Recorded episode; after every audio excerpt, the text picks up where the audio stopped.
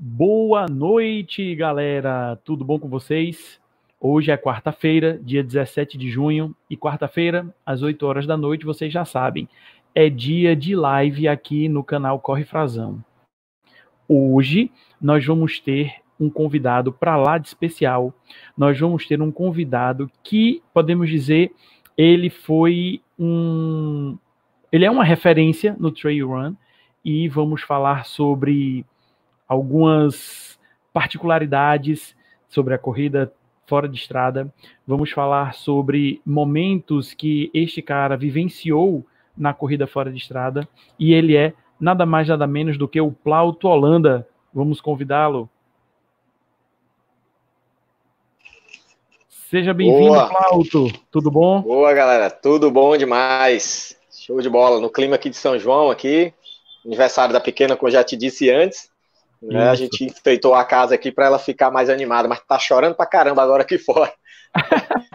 é porque é a hora do banho, cara. Começa aí, ó, vamos tomar banho para começar a dormir. Toda vida a mais novinha, ela, ela é bem cascão, assim. A mais velha já tá tranquila, mas. O daqui de casa só não um... tá assim que tá dormindo. Pois é, Sim. aqui ela, ela, ela tem aquela síndromezinha de cascão ainda. É, já já passa. Plauto, queria é primeiramente agradecer, né, você ter aceitado aqui o convite. É, falar que você é uma referência, né, aqui no Ceará de corrida fora de estrada. E é um prazer enorme, realmente, ter você aqui comigo, tá bom? Beleza. E pra, Vamos, e pra gente, come gente começar, Plauto, faça a sua apresentação. Quem é o Plauto Holanda? Yeah. Então, eu, eu sempre gosto de apresentar, de me apresentar como como um pai de família e um cara que é apaixonado pelo esporte nos dois sentidos, apaixonado pelo esporte como praticante e apaixonado por esporte como treinador, né? Porque eu sou, eu gosto muito da, da, do que eu faço como treinador, de, de trabalhar em cima de objetivos, pessoas que têm grandes sonhos, objetivos na vida e elas ali têm aquela vontade, você pode colaborar com elas para fazer elas chegarem naquele objetivo. Então, é, eu, eu, resumo isso. Sou um apaixonado pela vida, cara apaixonado por natureza, por esportes outdoors e também por natureza, por bicho. Né? Eu sou realmente um cara suspeito para falar de, de, vida natural, porque eu gosto demais. Trabalharia com qualquer coisa. Com 18 anos, o meu vestibular foi ciências biológicas. Eu não, não cursei nada, porque eu fui morar fora, morar em São Paulo e tal. Mas eu sou aquele estilo, aqueles, aqueles aquele Richard lá da, que, da Record, lá, da, sei lá, de qual TV é, que pega nos bichos, que gosta de, de pegar em bichos, que gosta de conhecer sobre natureza, né? E isso eu busco passar para minhas filhas, né? Então eu sou um, um, cara que sou amante do esporte, né? Um cara amante da minha família, gosto de estar junto com eles, gosto de levar eles junto quando eu posso, né? E ao mesmo tempo isso, ser amante do esporte como atleta, como treinador e, e amante da natureza. É basicamente isso. Inclusive, você mora num lugar que o contato com a natureza é permanente, né? É, a, a, e foi, foi proposital, viu, Frazão? Foi, foi um, era um grande sonho. Eu sou um cara que, que nasci e me criei na periferia aqui, em Fortaleza. Né? Sou de uma família bem simples e a ideia era, era. Eu queria conhecer o mundo, queria conhecer outros lugares e tive a oportunidade, que a gente vai falar aí depois. Né? E me esforçando, disse, eu tenho que ser bom no que eu faço, eu tenho que fazer algo é, para proporcionar essa, essa. Porque as pessoas buscam, às vezes, o algo como qualidade de vida, aí a gente já remete ao financeiro. Não, eu quero trabalhar muito para ter qualidade de vida, aí a pessoa pensa num carrão de luxo, num lugar de. Não, a minha qualidade de vida é eu poder é, é, é, ter a oportunidade de conhecer lugares, viajar, respirar um ar puro, né? E no caso, no meu, era isso, né? A gente teve a primeira filha, casou, quando eu me casei, a gente foi morar num kitnetzinho é, bem, bem próximo do meu bairro, mas num lugar mais ainda perigoso por gangues e tudo. E eu lembro que, que eu já falava com a minha esposa que eu queria morar num lugar menos perigoso e tudo. E eu já dava muitas aulas como personal trainer, tudo aqui pelo lado né, do Parque do Cocó, que eu adorava, era o meu lugar, já que eu já treinava muito, as assessorias que eu dava aula era por aqui. E aí eu disse, cara, meu sonho era morar ali. E aí me organizei, foi na época, inclusive, do Mont Blanc mesmo, na época que eu fui para o meu auge, da minha corrida principal. né, que a gente estava negociando, a gente juntou muito dinheiro por, por, um bom tempo. Tivemos a primeira filha, ela morou lá nessa, nessa, nesse lugar mais simples, que era um kitnet de assim, 40 metros quadrados, 45. E, e aí foi um, teve um ponto-chave, né, crucial, que eu estava numa palestra do Rosier Alexandre, né, que é o cearense que escalou o Everest. Estava lá na palestra dele, inclusive ganhei um livro autografado. Aí minha esposa me liga, muito assustada, ela já estava no três meses, quatro meses de grávida da segunda filha, e contando que estava tendo uma coisa muito é, em frente à nossa casa lá, alguma confusão. E ela viu sangue, não sei o quê. Quando eu chego, na verdade foi um assalto no vizinho nosso, um cara que eu falava todo dia, bom dia, que acordava cedo, como eu, e ele foi assassinado, né? E ele caiu em frente ao portão da minha casa, lá. Né? Quando eu cheguei, a minha esposa entrou, né? Não quis nem ver mais nada, disse que ela nem soube direito o que era. E a partir dali, quando eu soube, que eu perguntei logo nos vizinhos antes de entrar, aí eu já disse para ela, ó, a gente vai se mudar daqui. Vou fazer de tudo, vou trabalhar o triplo, mas a gente vai se mudar daqui. Eu não vou querer minha segunda filha nascendo num ambiente desse. Tinha troca de tiro à noite, tal, né? E aí uh, eu fiz de tudo, vendi carro, trabalhei dobrado, né? Organizei financeiramente, não comprava mais um real com nada, só para guardar dinheiro, para ter um dinheiro para e fui procurando lugares perto daqui, né? Então foi proposital por muitas vantagens. Eu acho que foi realmente algo muito divino também. A pessoa baixou bastante o preço, conhecia meu sogro quando soube. Então a, a gente veio para cá é, e aí trouxe uma vantagem muito grande, como eu te disse, de qualidade de vida, né? Porque eu odeio carro. Certo. Eu tenho bicicletas e eu tenho uma moto. Aí tem um carro aqui em casa, mas minha esposa que usa basicamente mais. Eu odeio o trânsito, na verdade, não é o carro, né? É trânsito. E aí eu disse, eu, se eu morar ali, vai matar vários sonhos. Né? A escola das minhas filhas é aqui, porque a minha esposa trabalha na escola, né? e a gente tem bolsa, então minhas filhas estudam, e eu posso deixar minhas filhas a pé. Então, desde pequena, de criança, eu comprei um carrinho daqueles de corrida, eu deixo uhum. minhas filhas a pé, desde o infantil 1 da primeira filha. E no infantil, quando a outra começou a estudar, eu deixo as duas. Uma vai atrás em pé e a outra vai sentada na frente, cabe as duas e eu vou correndo. Às vezes eu emendo o treino depois com o carrinho, né? Que elas estudam à tarde. Então eu vou deixar e vou e volto a pé para casa é, com elas, né? Então assim, foi um grande sonho, porque um sonho meu era esse, eu queria deixar minhas filhas a pé na escola, eu queria morar num lugar que eu pudesse andar e deixá-las a pé, e ao mesmo tempo um lugar que eu pudesse ter área para eu treinar. E aí, fantástico, estou em frente aqui o Parque do Cocó, né? E então é um, assim, eu, esse bairro para mim é, é, e todos os meus clientes, academias que eu busco trabalhar estão todas por aqui. Se eu quiser trabalhar todas as minhas funções de bicicleta, dá para eu fazer tranquilamente, só não daria né, em dia de chuva, porque você fica muito suado, mas assim, eu não preciso de carro basicamente durante de segunda a, a segunda, né? Eu, no final de semana eu uso porque a gente vai passear. Então é, uhum. é, é, isso para mim foi uma grande qualidade de vida. É, e aí é, é isso. Eu, vamos entrar nas outras perguntas enquanto eu dou uma mordida na tapioca, que ainda está na metade. Tô, jantando aqui ainda, gente. Mas vai lá. E me diga uma coisa, Plauto. A, a sua vida como atleta, né? Como foi que você iniciou no esporte? Sempre foi de corrida de rua ou eram outros esportes? E aí depois é que, por, por algum motivo especial, você começou na corrida? Vamos lá. Vou falar de boca cheia mesmo para não perder tempo. Antes de você Mas responder, eu... aproveitando para hum. você engolir, eu acho que hum. você conhece este rapaz aqui, tá mandando um abraço para você. É o Rodrigo, do Race Bros, lá de Recife. Show de bola. A gente tava na live junto aí, grande Rodrigo. Show de bola, um tempo atrás, né? Ainda bem que o Rodrigão tá aí, né? Que aí a gente cria interação com a galera aí de. Rodrigão de, de, Pernambuco, de Pernambuco e tudo. Mas, Frazão, eu, na verdade, fui um cara que nasci no esporte, né? Uh, eu, eu nasci com, com aquela veia de brincar na rua demais. E aquele, aquele meninozinho que subia e descia árvore, subia e descia casa, né, que se machucava pra caramba. Mas é, eu entrei nos esportes mesmo com 7, 8 anos de idade, eu entrei na capoeira. Eu gostei demais da capoeira, a coisa do salto mortal, tudo como um menino muito elétrico. E aí, com 11 anos, eu comecei a surfar, né, me apaixonei pelo surf também, né, e o velho futebol. Né, então, foi basicamente esses três esportes que levaram a minha infância. Uh, dentro do próprio surf, futebol tudo, eu, eu cheguei a fazer um, um duatlon, né, com 13 anos, já participei de algumas corridas com 13, 14 anos, mas não era meu foco.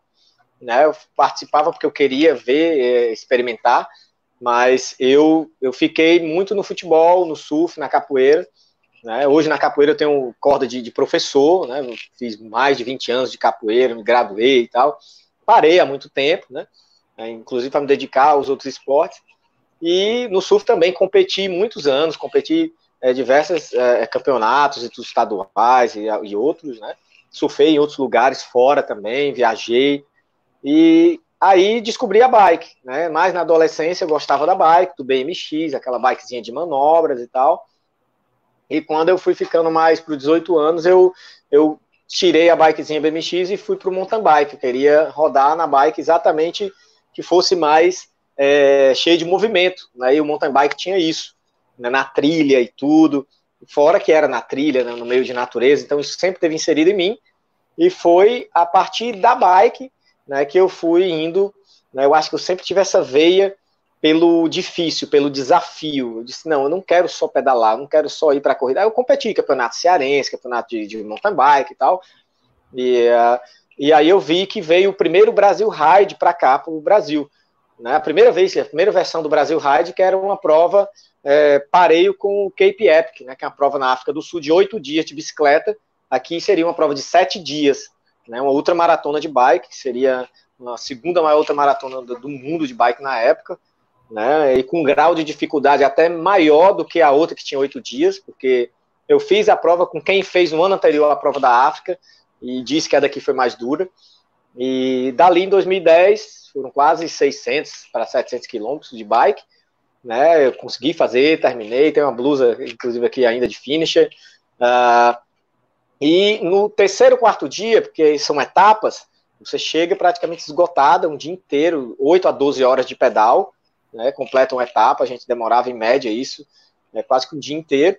E aí eu conheci uns espanhóis. E aí, nesses espanhóis, eu falando do dia que foi muito cheio de subida e descida, tinha sido 150 quilômetros e tal, com muita altimetria, eles fizeram meio, ah, cara, tem cara lá na minha terra que corre isso daí a pé, que não anda, faz isso aí a pé, subindo, descendo, mais do que isso aqui que a gente fez. Aí eu não acreditei, né? 2010 ali. Mas, ah, que é isso? Não, não. É tem, tem a prova lá do Mont Blanc, não sei o quê, tem o Kylian Jornet, falou o nome. Cara, eu fiquei com aquele nome ali na minha cabeça, ainda tinha alguns dias de prova e eu era pedalando, imaginando, tô pedalando hoje uma etapa de 120k, não sei o que, pô, mas o cara disse que tem cara que faz isso correndo, sabe? Aí eu me senti meio que humilhado. Eu disse, caramba, eu tô achando isso muito difícil, imagine o cara que faz isso correndo. Então, foi um mundo novo para mim. Eu sabia que existia ultramaratonas é, correndo em circuito, em pista, sabia, a pé, mas as ultramaratonas de montanha ali foi uma novidade. Aí quando cheguei em casa, peguei o computador tubão, aqueles grandão que tinha, era da minha tia ainda, a gente nem tinha computador, e aí eu botei lá, corrida no Mont Blanc. Né? Quando eu vi aquilo ali, cara, a largada, as imagens, é, se tu botar no YouTube aí mostrar pra galera lá o TMB teaser, né, que é, o, é a propaganda do, do UTMB, né, aí eu disse, cara, eu tenho que estar tá nisso daí, cara, eu tenho que fazer isso aí. E em 2010 mesmo eu larguei a bike e comecei a correr nas trilhas, sozinho.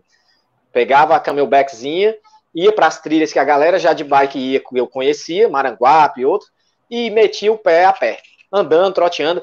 Nesse meio termo, como eu disse, eu sempre joguei futebol, capoeira, e eu corria corridas de rua de 10 quilômetros, já tinha feito uma ou outra de 21, porque eu tinha um condicionamento bom pelos esportes da vida inteira praticado, mas eu não tinha foco, nem tempo, nem nada. Eu lembro que a primeira meia maratona que eu fiz foi um menino que não pôde fazer, eu tava de bermudão, dobrei o meu bermudão, peguei o tênis dele, que eu tava de sandália, ele disse, ó, oh, cara, eu tô com a inscrição, faz aí pra gente não perder. Eu lembro que foi 2008, 2005, não, 2008 não. Foi 2005, 2006. Eu fiz essa primeira meia maratona e foi para 1,46, foi 1,44, pra você ter ideia. Primeira vez que eu fiz uma, uma, uma 21K. Cheguei com os pés sangrando de calo. Né? Eu já pedalava, já corria, como eu disse, já fazia muito esporte. Então, quando eu olhei, eu sabia nem se aquilo era bom ou era ruim. O cara, quando viu, nossa, mas tu fez, tu já chegou, eu, eu dobrei meu calção todinho, que eu tava com bermudão meio de surf camiseta, ele me emprestou o tênis dele, que era um pouco mais frouxo, que eu tava de sandália, eu fui só curtir a corrida. Então, assim, eu, eu vi que, ah, cara, eu, eu, eu, eu gosto de esporte de corrida. Então, ah, no ciclismo eu já tinha feito antes também de 2010, bem antes de 2010, já tinha feito provas de 6 horas, provas de 12 horas, provas de 24 horas. Eu fiz provas de ciclismo, de pista e algumas de mountain bike, que eram provas já de ultramaratonas. Então eu já, já gostava de prova de longa duração por, pelo desafio mental. Né? Eu falei do Brasil Rádio 2010, mas eu já tinha feito várias outras provas, desde as mais curtas às mais longas de bike, mas não provas de sete dias seguidos, como era essa. Né? Então lá naquela prova, eu nem considero pela prova, mas lá foi o divisor de água que eu conheci esses espanhóis que me apresentaram o trail. E aí, quando eu cheguei em casa, foi aquilo que eu disse. Eu vi no computador, e aí eu larguei a bike. Em 2010 eu já estava correndo e procurando que corrida aí. Aí já estava indo para Patagônia, já estava. Porque nem tinha prova aqui no Brasil direito. Todas as grandes provas que tiveram no Brasil, as primeiras todas eu fiz.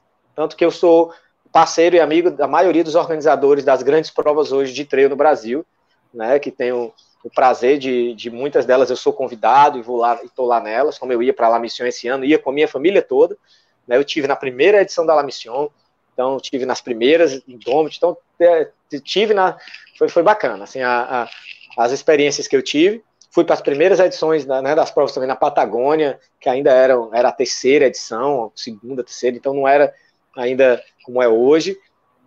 E em 2015, né, foi em 2010 que eu descobri isso, fixei a ideia para você ver, né, e disse que eu ia estar tá lá fazendo, né? E em 2015 foi quando eu atingi o cume né, do meu sonho, que foi um sonho realmente, foi uma luta. Eu não era um cara financeiramente bem, estava no processo de estar tá me casando. Me casei em 2012, ou seja, em 2010 eu tive o sonho, em 2012 eu me casei, em 2015 estava indo para a Europa, me tornando o primeiro cearense, um dos primeiros nordestinos a, a ir para a Ultra Trail do Mont Blanc, das maiores provas de trail do mundo, que realmente é o evento, é uma coisa épica, tenho vontade de ir de novo só para assistir, nem correr, só para ver os caras correndo, né? E pude trazer isso, né? É esse lado aqui, né? O colete de finish.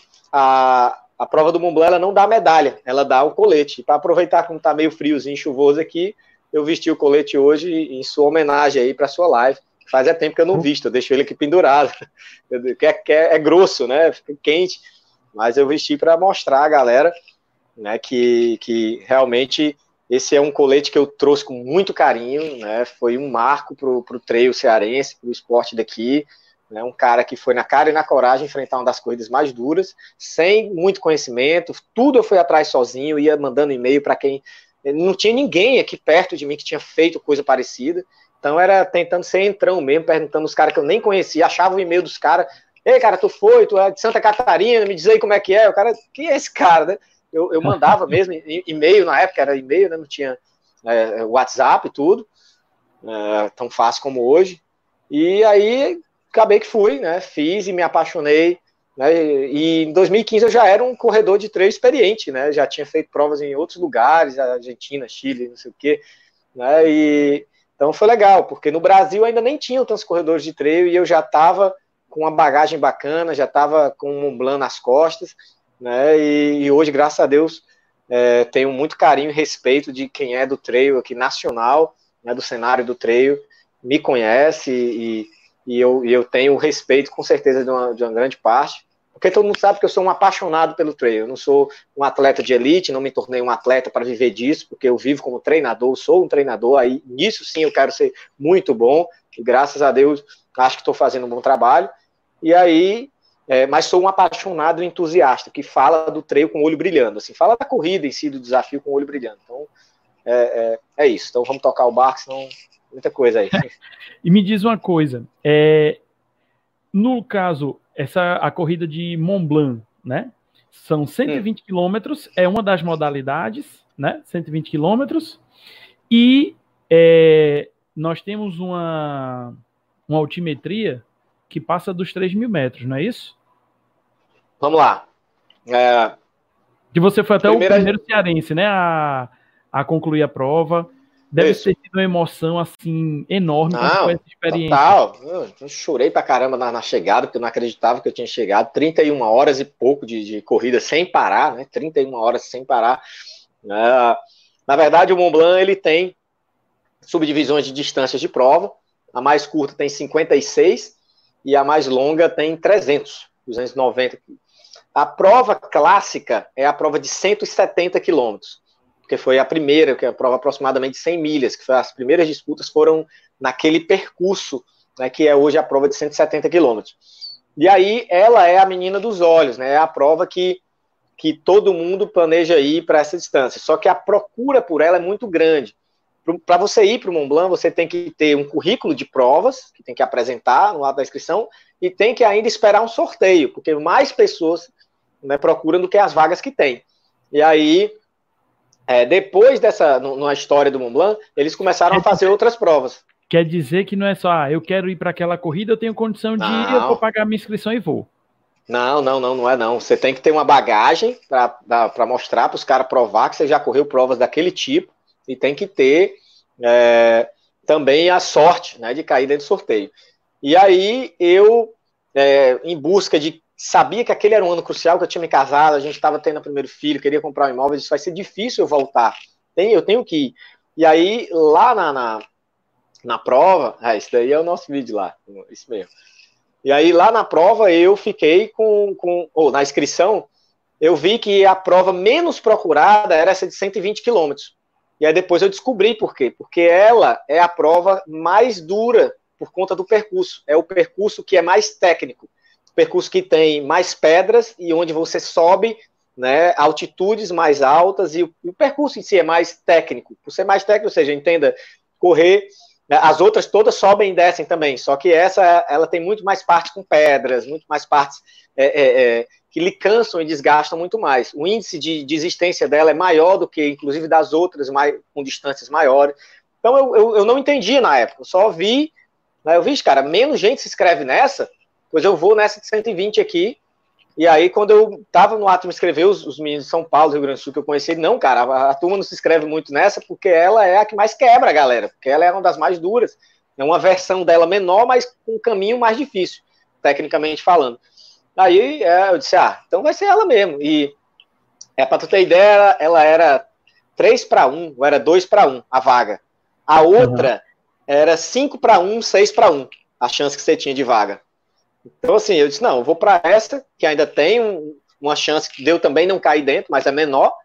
Uhum. Ah, tanto, tanto essa de 170 quanto a de 56, que é a, a, a primeira, a, a, menor, são lotadas, né? Porque a, a, galera que quer ir fazer as versões menores também lota muito. E aí, aí era a divisão entre. Eu estava saindo de uma região suíça, e, não, saindo da Itália e entrando na França. A gente percorre três são, países, né? São três países, né? França, Suíça e Itália, né? Você larga da França, pega regiões da Suíça, Itália e volta para a França. Né? Então, a, a é uma experiência do caramba e é muito bacana. E aí por isso que eu fui para essa de 120, né? Que ela é, é hoje ela mudou, ela foi para 145 quilômetros, né? E, e, e, só para a título de explicação, é, altitude é uma coisa, altimetria é outra, né? Altitude é a altura, literalmente. Então eu cheguei a picos de aproximadamente 3 mil metros de altitude. Né? Altimetria é a soma do que você faz. A soma do que eu subi. A Entendi. soma do que eu subi e desci. Montanhas Entendi. no entorno de 2,400, 2,800 para perto de 3 mil. Nessa minha prova eu subi seis. Seis picos, de 5 a 6 picos desse, de aproximadamente 3 mil metros. Né? E a soma disso tudo deu quase 8 mil no meu relógio. Deu 7, 800 e tanto. Quase 8 mil metros de subida. Quase um Everest eu subi correndo em um dia. Né? que é 8 mil de, de altimetria. A outra de 170 sobe 10 mil, né? Sobe 10 mil, só que é numa distância maior. Então, é, é por, por, por é, proporcionalidade, essa daí quebra legal o cara, né? Porque é menor, mas sobe quase o que a outra maior, 40 quilômetros a mais sobe, né? Então. É aquilo para a divisão. contar mesmo, né? É, e aí a divisão, aí é exatamente o, o a divisão da, da, da, Itália com a França. E aí eu chegando na cidade de Chamonix, que eu conheci na época, só conhecia pelo nome da prova, mas descobri que ela é a capital mundial né, dos esportes outdoor, dos esportes de aventura, e que Chamonix foi a primeira, a Chamonix é a Atenas, né, a Atenas do, do, dos esportes de natureza, dos esportes radicais. Por quê? Porque Atenas foi a primeira cidade onde teve a Olimpíada, né? Uhum. E Chamonix foi a primeira cidade onde teve Olimpíadas de inverno. Então, ah, a primeira Olimpíada de inverno foi em 1924, aí em Chamonix. Então, esse casal é um casal de gaúcho, né? Ele quebrou na prova, torceu o tornozelo. Então ele já tinha voltado, já tinha dormido, já tinha acordado, já estava esperando, esperando para receber. Né? O Xandão, que é um amigo até hoje, é um gaúcho. voltou lá e fez, eu acho que no outro ano o Xandão fez, é ele que tá filmando aí, né? Aí eu falo um pouco de desabafo, chorando, porque eu, eu não tinha mais grana, no último dia eu pedi emprestado a eles e tava, realmente fui bem no limite mesmo, assim, fui na cara na coragem, sem muito conhecimento técnico, de, de estudei muita coisa sobre trail, mas daqui de onde eu estava, né, não tinha convivência com ninguém, mas graças a Deus é, são essas coisas que fazem a gente fortalecer e aprender mais, né, ao ponto de ano passado, né, eu ter treinado, né, eu, eu, eu fui atrás, queria treinar com alguém experiente para me passar a experiência. Ano passado eu treinei no começo do ano passado, porque a prova do Mont Blanc é agosto, mais ou menos, né? Eu treinei uhum. no começo de 2019 com um cara chamado Paul Capel, né? E o Paul Capel nada mais foi do que o campeão da Mont Blanc principal de 2019, em agosto. Foi o primeiro geral e bateu o recorde da prova e ganhou como campeão mundial de ultra trails. Né? Então eu treinei com um, um, atual atleta, hoje ainda campeão melhor do mundo, dois anos seguidos de treino, né, de ultra treino. Então é um cara que eu troco WhatsApp, troquei mais ano passado, claro, um espanhol, né, e tive a, a honra de, de, trocar muita ideia com ele. É um cara mais novo que eu até, mas eu queria treinar com alguém que tivesse muita experiência. E, e ele foi um cara que me passou muita coisa ano passado. Eu nem disse para ninguém que eu estava treinando com ele. Na época eu nem postava nada, nem dizia nada. Só falava em particular, recebia os treinos, aprendia, né? E aí até chegar um tempo que eu não conseguia mais treinar pelos horários, o treino do cara era muito puxado, e eu tinha que ficar pagando os valores em euro, transferindo dinheiro para lá, para a conta dele, e era muito era muito puxado, mas foi, foi muito bacana, porque foi antes dele ser o campeão, né? Então ele era só um atleta da elite, mas não era ainda um cara muito conhecido, e ano passado correu o Mont Blanc, se for ver Mont Blanc 2019, a prova de 170 principal, ele foi o campeão de ponta a ponta. Foi, eu acho que um dos únicos caras que ganhou na história, que largou na frente, abriu e ficou em primeiro do primeiro quilômetro ao quilômetro 170. Ou seja, é o cara que correu a prova mais chata, né? Sozinho o tempo inteiro, né? Ninguém passou é. ele. Não viu ninguém, era só ele durante 20 horas, foi 19 horas e pouquinho que ele fez, os 170 quilômetros. Então é um monstro, é um monstro. É, e era jogador de futsal, jogador de futebol, quebrou o ligamento do joelho, tem uma história parecida com a minha. Né? Eu, eu, também joguei futebol, joguei mais sério, rompi os ligamentos do joelho. Tal. Então ele, ele foi por isso que ele passou a correr, né, por recomendação médica. O médico disse para ele não jogar mais bola e fazer caminhadas na montanha. A história dele, eu quando acho... ele viu na, na Europa os, a galera correndo na montanha, ele disse, cara, isso aqui é fantástico. Aí ele foi para cima e eu... Isso aí eu acho que é mal de quem já jogou bola, porque eu já joguei bola também, ah, inclusive, né, o Rodrigo, o Reginaldo, eu fui categoria de base lá no Santa Cruz, em Recife. Hum, e bom, rompi meu ligamento cruzado do joelho direito ah. e do joelho esquerdo.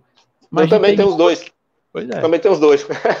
de teimoso eu continuo correndo, mas nunca torci pelo Santa Cruz, foi culpa do meu pai. Era para eu ter jogado forte. Eu sei que o seu Reginaldo ele torce pelo Náutico, cada um torce pelas besteiras que gosta, né? Mas tudo bem. Inclusive, o Rodrigo e o Reginaldo estão perguntando aqui sobre como é que a gente, como é que você está fazendo é, nessa pandemia, né? Acha que ainda vai ter prova aqui ó, no Brasil esse ano de trail? O Reginaldo perguntando também como é que tá os seus treinos na pandemia. Bem, gente, é, falando é, de, de pandemia, é, eu sempre fui um obedecedor de regras, né? Então eu quis obedecer às regras e, e através do próprio Paul Capel na época, ainda ano passado, que não foi ano passado que eu consegui, mas um pouco antes da pandemia, eu me planejei, juntei uma graninha e comprei uma bike de spinning, né, para ter uma bike de spinning aqui em casa, para quando não desse para eu sair para treinar, eu treinar na bike de spinning. Porque aquelas bikes de spinning, você sabe, você acocha a carga, né? Ela fica bem dura. E aí eu faço minutos, eu uso ela meio como elíptico. Eu tiro o selim, faço minutos, 30 minutos, 40 minutos com ela acochada, como se eu estivesse subindo uma montanha. Boto só a mão no guidão uhum. e fico em pé, né, empurrando e aí boto o selinho pro, pro, pro pedalo. Então eu simulo meio que um, um, pedal, meio que uma subida de montanha. Então, no, quando não dá para treinar, eu comprei usada, comprei uma bike antiga, usada, foi bem baratinho, uma academia que tá se desfazendo. E para ter já esse treino em casa que ele tinha sugerido, ter uma bike spin um elíptico, né, nesses momentos e tal. E aí isso já me ajudou muito, né? E aí, número dois, no meio da pandemia, eu tive uma crise de dor muito forte, que durou dois dias, foi piorando até eu passar a madrugada inteira gemendo de dor, e eu achava que era uma dor de barriga de alimento estragado. E aí eu e já estava a pandemia louca, no, no auge. Se você pode ir para o hospital, era a última coisa que a minha esposa queria, que a gente queria ir. Eu disse, cara, mas eu tenho que ir, é uma dor muito louca. Quando eu chego no hospital, eu estava com apendicite, o apêndice já estava estourado, minha cirurgia foi, foi grave, eu podia, o médico disse que se eu ficasse mais um dia ou dois, eu poderia ter morrido. Né, já tinha estourado, já estava espalhado, já estava pelo intestino. Ele disse, para você ter ideia, a cirurgia dura 50 minutos e tal, 50 e tantos minutos, a sua durou 1 hora e 45 né, de tanto detalhe que já tinha se espalhado lá dentro, a gente teve que tirar, limpar, para não infeccionar, não sei o que, você realmente escapou por pouco, você aguentou essa dor, hein, cara, dois dias, era pra você ter vindo antes, eu disse, não, porque eu achava que era dor de barriga, de alimento estragado, eu acabo acostumado a aguentar dor no meio dessas corridas, eu, eu segurei mais tempo, né, e, e, tava suando frio, minha esposa via que de madrugada, eu comecei a sentir a dor 10 e meia da noite, eu fiquei até 6 da manhã, Ficou sofrendo andando, andando pela casa, não querendo acordar ela, não querendo acordar as meninas. E como é que eu ia dizer? Vamos para um hospital. No meio de uma pandemia, a gente não tem babado, não tem nada. A minha esposa não podia me levar e deixar duas crianças, uma de seis e uma de quatro anos, dentro de casa sozinha. Uma eu não podia ligar. É, eu não podia ligar para um cara, amigo meu, duas horas da manhã, ele me leva no hospital no meio de uma pandemia, todo mundo com medo. Né, meus pais são bem idosos, também não dava. Eu disse, cara, vou esperar amanhecer e vejo o que é que eu faço.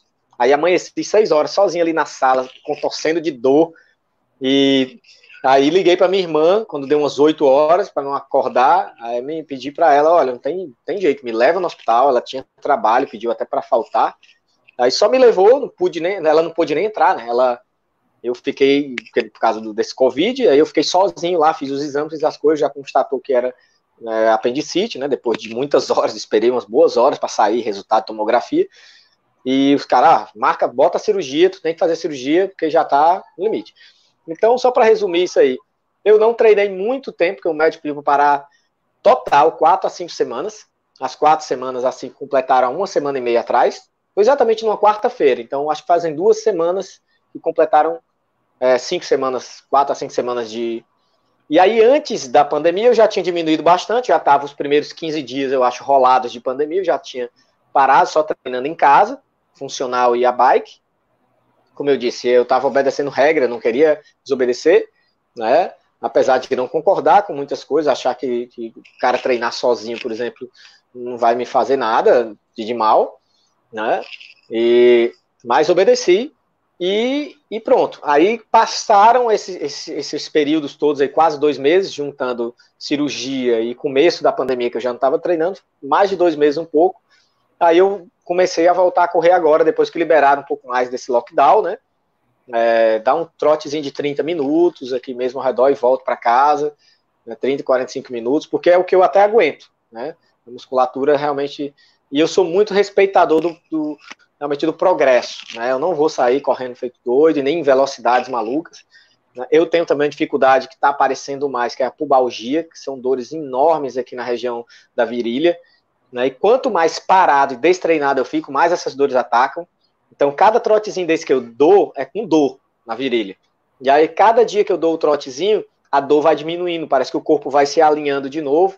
É, como uma, um amigo meu disse, ele, cara, tu tá tão acostumado a ser corredor, tu funciona bem quando tá correndo. Quando tu deixa de correr, começa a aparecer problema, porque o corpo já é acostumado a funcionar correndo, né? Então, eu tô respeitando, correndo 30 minutinhos, 40 no máximo, né? E, e, eu tenho alguns alunos de, de, de, personal, eu fui muito atingido financeiramente por isso, porque todo mundo teve que parar, né? E alguns alunos com esse retorno de poder sair um pouco, né? É, me pedem ajuda, ah, cara, vamos, tu for correr, me diz aí, vamos, vou contigo, então eu, eu vou um a um, eu te pago, não sei o quê, para a gente pelo menos né, voltar a ter um, um treinamento, né, uma movimentação, né? Então eu confesso que realmente eu estou é, saindo para correr, né? E às vezes eu pego um, um aluno ou outro meu de personal, né? Que tem muitos alunos de planilha fora que eu prescrevo treino, mas eu tenho alguns particulares, né? Que até psicologicamente pediram minha ajuda. Paulo, se tu estiver saindo aí, vamos dar uma volta e tal. Né? Aí eu digo a eles, ó, meia horinha, 40 minutos, que é o que eu aguento. Eu até digo para eles, vai mais, faz mais aí, né? Prescrevo um pouco para eles e, e, e, volto para casa né, tentando ter todos os cuidados, tanto é que eu não peguei doença, ninguém pegou doença aqui em casa, a gente realmente, né, nem, nem filho, nem esposa, nem minha mãe, que é mais idosa, ninguém, a gente está realmente mantendo os padrõezinhos certinhos, entra em casa, se limpa, e muitos desses alunos que eu dou aula são médicos, inclusive, a maioria são médicos e também são bem seguros das coisas que a gente tem que fazer. Né? E, e é isso, eu estou treinando muito pouco, estou muito abaixo do meu rendimento. Acho que eu vou voltar a ser alguém realmente dentro da, da, da corrida só daqui a uns quatro meses para mais, né? Porque até voltar o corpo funcionar de novo é, vai demorar um pouco. Eu não estou preocupado, né? Não estou preocupado com isso. Esse segundo semestre, ele perguntaram de prova treino, acho que não vai ter nenhuma, é, nenhuma prova. Realmente, a La Mission era a prova que eu ia em agosto, né? Mas ia mais porque eu ia com a família, como eu disse, sou amigo do Paulinho, organizador, a gente ia mais para festejar lá. É, e eu e não vai ter.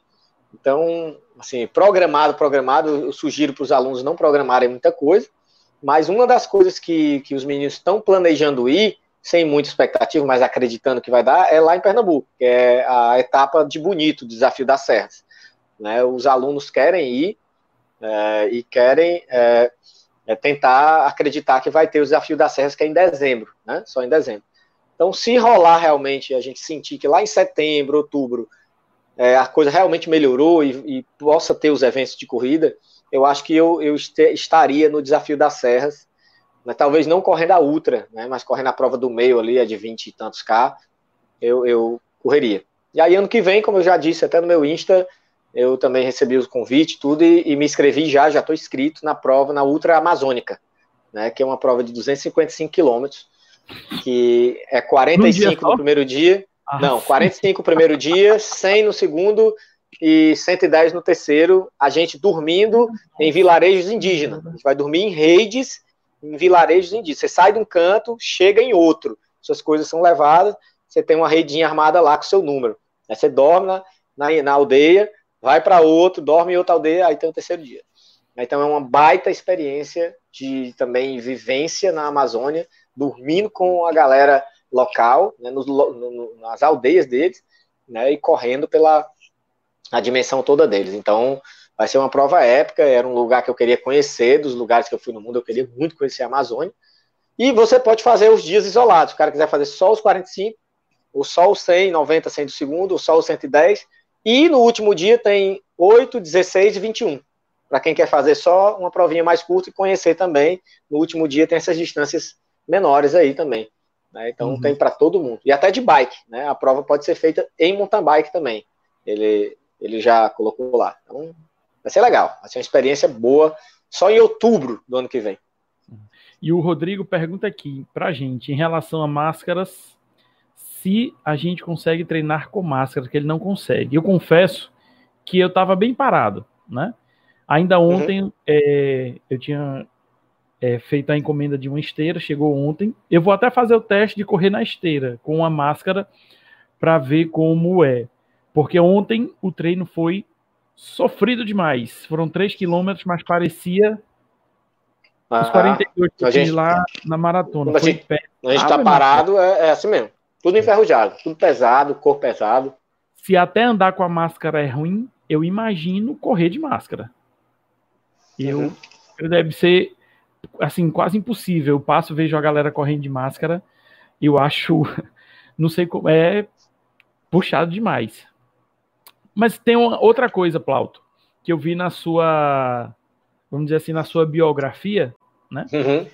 Que você participou de dois Ironman, só que de uma maneira assim muito peculiar, de uma maneira muito especial, não é? Como é, foi, como é. foi essa, essas provas de Ironman? Foi 14 e 15, né? 2014, 2015?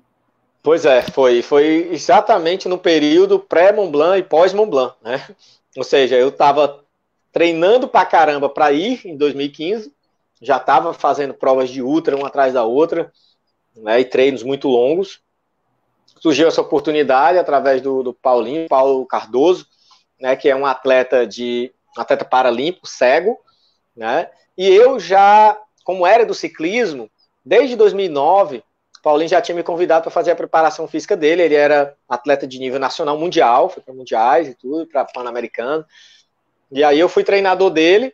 Inclusive cheguei aí para provas com ele, com uma equipe técnica, né, com, com, com know-how e aval da Federação Brasileira de Ciclismo, com hotel, com tudo, né, muito muito bacana, né, é, com, com apoios, patrocínios, é legal. Eu, como treinador, né, fui para provas e treinei ele para campeonatos brasileiros, mundiais, e a gente foi bicampeão brasileiro, eu como treinador, o, o, guia dele no ciclismo era um atleta do Rio de Janeiro, um ciclista até ex-ciclista profissional, e eu já conheci o Paulo, então, isso em 2009, 2010, né, daí, é, quando surgiu de vir o primeiro Ironman para Fortaleza, o Paulo falou, Plauto, vamos fazer isso aí, tu topa, porque eu chamei um ou outro, mas a galera quer fazer a prova, né? A galera queria fazer para si, né? E, e, o que é que tu acha? Tu vai querer fazer isso? Não, cara, eu não tenho aquela paixão pelo triatlo. Minha paixão é a ultramaratona. Então, ótimo, eu topo demais. Porque, assim, eu sempre tive essa coisa da, da de mostrar para as pessoas ah, que aquilo que parece ser difícil ou impossível demais, se a gente se esforçar, se determinar, vai, é, pode dar certo e dá certo. Então eu vi ali uma oportunidade de mostrar para a sociedade. Né? Eu disse, poxa, cara, eu fazer um Ironman com um cara totalmente cego vai mostrar para a sociedade que dá sim para ser capaz né, de você levantar a bunda do sofá e se mexer e fazer alguma coisa, mesmo você sendo tendo a limitação que, que tem, né? E daí é, o desafio da gente era natação. Eu nadar era complicado. porque eu não era muito bom nadador, já tinha feito triatlos, tinha feito meio, meio Ironmans, né, distâncias meio Ironman sozinho, já tinha feito, tinha experiência, mas a natação era coisa que eu não fazia, né, não treinava nem nada. E aí o Paulinho não, ele nada pra caramba. Ele antes de ficar cego pedalava, nadava já pra caramba, né? Então, ele era atleta de elite de ciclismo, né? então ele era muito bom de ciclismo. Então o meu forte era a corrida e daí juntou tudo, né? Ele tirou, ele tirou o pé, né? Tirou o braço na hora da natação, né? Porque eu não tinha braço para acompanhar na velocidade que ele queria. E eu nem, e eu até como treinador diria, Paulo, não adianta tu ir veloz na natação, porque tu, tua corrida é o pior do, dos, do, do teu condicionamento. Então, se tu quebrar, cansar demais antes, tu não vai conseguir nem terminar a maratona. Então, vamos tirar o pé, os dois no, no, na nadada. No ciclismo, nós dois já, já podemos apertar, porque somos. Eu fui ciclista e já ainda pedalava e ele era um exímio ciclista, então a gente desce o pé. A gente encaixou média de 60 nessa bike aí, 60 por hora, bike você tem ideia. Na bike a gente bota muita força. A gente pedalou uma parte no começo do Ironman é, na, na esteira dos atletas elite. Óbvio, eles já tinham saído da água há muito tempo, estavam lá na frente, né? Mas a gente pedalou com os atletas elite. Esse foi o primeiro Ironman do Paulo. Ele foi o primeiro cego do mundo a fazer um Ironman. Isso foi em 2003, aquela cena ali. Em 2003, o Paulo fez um Ironman já, já tinha feito, né? Com um menino daqui que eu conheço, né, esse guia dele, né? E só que ele tinha passado muitos anos, tinha né, perdido um pouco do, do, do, do, do gosto e tal, pelo triatlo, tinha ficado só no ciclismo. Aí quando o Ironman veio para Fortaleza, e aí eu fiz em 2014 um marco muito grande, né? O Ironman usou inclusive nossa imagem na, na, na, na matéria de chamada para o Ironman de 2015, era a nossa chegada, chegando eu e ele, e o, o, o organizador do Ironman, né, disse, o geral, até disse, essa imagem vai rodar o mundo, isso aqui vai ser o case de convite do Ironman Fortaleza para todas as plataformas de Ironman que vão ter no mundo, né, ou seja, a propaganda do Ironman tinha a nossa imagem, foi legal. A gente teve governo do estado apoiando, teve é, Serve Segurança apoiou, a Calzone, né, apoiou, então tivemos marcas legais, o, o, os meninos da Pague Menos também é, também deram força, então assim, a gente teve um apoio legal também de gente, da turma, da própria FETRIES, a Federação de Triatlo, fizemos em 2015 também, e aí em 2015 eu já tinha feito o Mont Blanc, foi inusitado, porque eu tinha um mês que eu tinha chegado do Mont Blanc, a maior prova que, né, da minha vida, que eu tinha treinado, feito um condenado, então um mês, 40 dias depois foi o Ironman, Aí eu disse, nossa, vou fazer um Ironman morto de uma prova, né, que eu venho dali, de uma, de uma, e uma prova e uma sequência de treino de meses, né, que eu já estava bem desgastado. Mas foi tranquilo. Foi o segundo Ironman também foi bem tranquilo. É, eu achei que eu ia sentir, mas não senti, é, porque realmente é, é a gente vai no ritmo mais tranquilo, até pra, pra, por causa do Paulo, né, que não, a corrida dele era mais tranquila, então não me forçou tanto a barra. Então foi legal. Para mim, a experiência maior foi a, a mental mesmo, emocional, de você estar tá sendo é, os olhos de alguém, né? Eu estava sendo ali praticamente os olhos dele. Eu queria que ele tivesse sucesso. O sucesso não era nada para mim, né? O, o, sucesso era ele concluir e eu vendo aquilo eu disse: Nossa, massa, um cara com essa deficiência conseguir fazer uma prova dessa mostra para a sociedade muita coisa, muito ensinamento. Então foi basicamente isso. foi um marco também muito bacana na minha vida. Tanto é que o Paulinho se tornou meu padrinho de casamento, até foi antes do Ironman, claro, né? Eu já era treinador dele, ele é meu padrinho de casamento. Mora aqui perto também, ele mora perto. Ele deixou mais de treinar. E eu vi um dia eu correndo por aqui, eu convidei ele para a gente fazer o 70.3, que é em novembro, né? Só, Paulinho, se tiver em novembro o 70.3, o meio Ironman, vamos fazer, cara, para você se animar de novo. Né? É uma prova menor, então não precisa treinar tanto tempo. Né? Ele se animou e tudo e quem sabe aí a gente faz aí um 70.3, né? É, e aí, aí o, o Paulo foi o, o, cara que abriu portas, né? Tem que levar em conta isso, como eu disse, em 2003 foi ele e um colombiano que fizeram Ironman. Foram os primeiros cegos no mundo a fazerem Ironman. E daí esse colombiano só fez esse, e o Paulinho, com os dois Ironmans que fez comigo, fazendo três, ele se tornou o atleta cego com mais Ironmans na história. Né? Nenhum outro atleta cego fez mais de uma vez um Ironman, ele fez três. E só para terminar essa história, que agora que eu lembrei, que faz muito bem é, terminar, é, um cara da Argentina me liga, através de Facebook, chamada, é, falando, perguntando se eu era o Paulo ou se eu era o Plauto, se eu era o guia, né, falando meio espanhol e tal. E aí eu disse, não, eu sou o guia, né, sou o Plauto. Não, eu sou o Martim, é, eu sou cego aqui, e eu vi a reportagem de vocês, de um cego do Brasil que fez um Ironman, e eu queria muito saber, porque eu era um cara, eu fiquei cego depois de mais velho, eu, eu fazia uma corrida de 5, 10 quilômetros, achando que era muito coisa para mim, muito difícil, e eu vi vocês e eu quero fazer um Ironman, eu quero fazer primeiro um triatlo menor, um 70.3, quero que tu me diga aí como é que é isso, tal. Moral da história, o Martin já fez Ironman em tudo que é lugar do mundo, 70.3, tem livro escrito, é palestrante motivacional. Nas palestras, no livro dele, ele fala de mim, fala do Paulo, né? Ou seja, ele é um, um ícone na Argentina. Ele é um, um tipo aquele. Porque ele realmente foi para cima e se tornou um porta-voz do esporte é, para deficiente lá no, na Argentina e fora da Argentina, inclusive. E me convidou para fazer um Ironman com ele. Ele disse: Eu quero tentar fazer o do Rio ou de Maceió, foi ano passado, e eu quero ver é, para eu não ter que pagar para um cara viajar comigo daqui, é mais fácil tu aí no Brasil, né? A gente se encontra lá e se você aceitar, eu quero fazer com você que você e o Paulo foi quem me inspirou a ser, sair de um corredorzinho de 5 e 10 quilômetros, porque eu nem acreditava que um cego poderia fazer mais que isso, a me tornar um cara que fez Ironman. E fez muito mais rápido que a gente. O Ironman dele, ele fez a nível top. Já correu prova trail, já correu ultra, já correu maratonas para 3 horas e 30. É, é, é, um, é um monstro. Tem que ter um guia monstro também, né? Para acompanhar é. o cara. Mas é, mas é um monstro. É, assim, é um cara que. E, e, muito bacana, né? Porque nós fizemos parte da vida de um cara que se despertou e se tornou o maior. Hoje é o maior atleta paralímpico da Argentina. Né? O cara maior, mais que tem. É o porta-voz do esporte paralímpico na Argentina. Né? Como eu disse, ele, ele dá palestras em empresas, tem livro.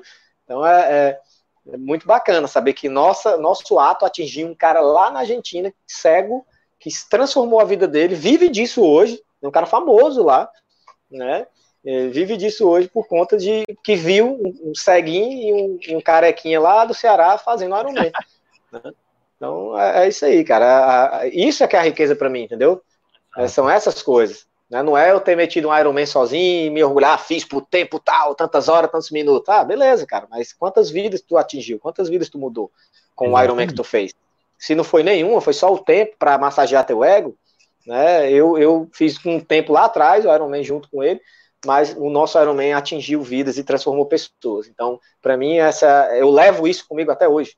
Né, na, na, inclusive nas provas trail, tem prova que, que eu ganho, tem prova que eu chego na frente, legal, mas eu não uso isso como, como referência. Eu vou para a prova realmente para me sentir bem né, e para tentar absorver cultura, absorver amizades, conhecer gente. Isso é que é o bacana que eu acho. Né? Se eu conseguir ir bem e ter um resultado bom, ótimo. Né? Mas se eu não conseguir, eu me divirto do mesmo jeito.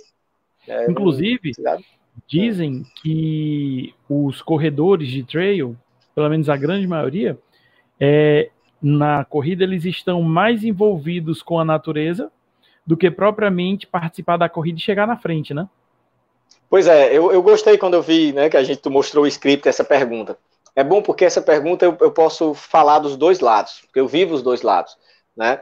É, vamos falar do lado primeiro para eu, eu gerar aqui talvez raiva em algumas pessoas. Algumas pessoas usam isso às vezes, para dar desculpa de que ele é um corredor mais lento e ele não evolui. Não, mas eu vou só para me divertir, só para me divertir, só para me divertir. Eu não sei para que esse negócio de sair e uh, o treino é só a natureza. Saiu até uma frase, assim, uma coisa escrita que todo mundo compartilhou. O treino, corredor de treino não, não liga para pace, porque está ligando para a natureza. Corredor de treino não liga para troféus, porque está preocupado com o ar puro. Saiu meio que um, um, um poema, assim, todo mundo compartilhou isso. Gente, é, é, existem as duas esferas. E as duas esferas, pessoas ficam felizes com elas. Existe a esfera do cara, que é o atleta que realmente curte a prova em si, que é a maioria, mas existe a esfera do cara que curte a competição, que curte a competitividade, e nisso não há mal nenhum. Isso é da natureza humana. Né? Tem pessoas que se sentem bem se eles fez um tempo X na corrida e ele correu um pouco mais rápido e fez um tempo um pouquinho mais rápido, aquilo vai deixar ele mais feliz. Então ele se esforça pra caramba de treinar para tentar ir lá e fazer um pouco melhor. Isso faz parte até do ser humano, querer ser um pouco melhor amanhã do que ontem, né? Querer ser medíocre, ficar sempre na mesma e não se preocupar em querer ser melhor, é, isso é que para mim é mais problemático, né? Mas é, para quebrar esse paradigma de que o trail é, é, é, só essa paixão pela natureza, é também, né? É, não deixa de ser. Mas muita gente usa isso como desculpa para não, porque não consegue evoluir ou não evolui e fica até fazendo desdém de quem quer ser mais competitivo, de quem quer melhorar, de quem quer evoluir. Eu já passei por isso com alunos que corria em grupos mais da galera que ia mais, digamos, fazer passeio, fazer a trilhazinha com passeio, e eu disse pro cara, ó, se tu quiser fazer a competição tal que tu tá me pedindo para tu treinar para ela, né, tu tem que treinar um pouco mais sério, tu não tem que ficar muito só nesses ritmos mais tranquilos, tu tem que ir lá pro treino e ficar mais sério. Fala com a galera no início, e depois no final, no final do, da resenha, troca conversa e tal, comes e bebes ali café da manhã, mas na hora de treinar é treinar. E aí esses caras começaram a ir para esses treinos com essa galera e começaram a evoluir, a sair mais, falava só o aquecimento ali com o pessoal e já tocava o ritmo dele, começou a ficar mais rápido, mais rápido. Aí o pessoal começou a chamar o cara de boçal, ah, cara é boçal, nem quer aproveitar a natureza, nem quer não sei o quê. Cara, pera lá, o cara tá aproveitando, só que do jeito dele, porque ele quer evoluir, ele quer ser um pouco mais veloz. Então, é, existe essa realidade do mesmo jeito que na corrida de rua, do mesmo jeito existe nas trilhas. Né? A trilha não é só paz e amor e vamos só olhar para as árvores e para os bichos. Né? É legal a, a questão competitiva, é legal você participar de uma prova se colocando em prova. Né? É legal você ver resultados acontecendo. Ou, ou quem, é, quando era criança, que faz uma prova na escola, tira uma nota mais legal, não fica feliz.